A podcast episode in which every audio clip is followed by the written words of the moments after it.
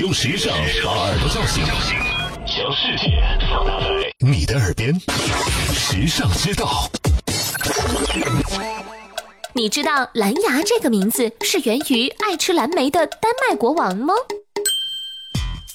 蓝牙是一种支持短距离沟通的技术，各种不同的设备都可以通过这个技术互相连接。不过，你知道这个技术为什么被称为蓝牙吗？为什么不是红牙、紫牙呢？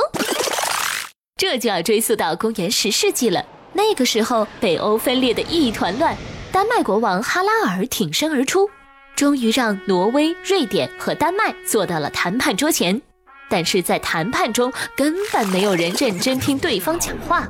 哈拉尔很生气，他说：“只有倾听才有沟通。”于是他要求，当一个人说话时，其他人必须认真倾听。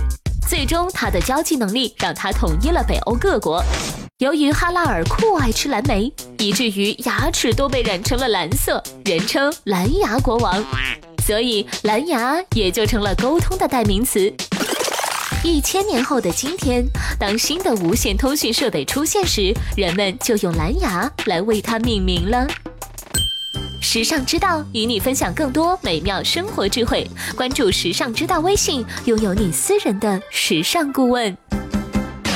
你认字，你读书，你用手机，你玩微信，你看微博，你知道这世界上好多事儿，但有些事儿，哼，只有时尚知道。时尚知道携手明星名人名主播，只为你说别人不知道的事儿。拿出手机搜索“时尚知道”微信公众号，拥有新鲜陪伴的时尚知道，每天都有收获，有惊喜。别忘了，考拉 FM、蜻蜓 FM、喜马拉雅和凤凰 FM 四大移动客户端也能收听时尚知道。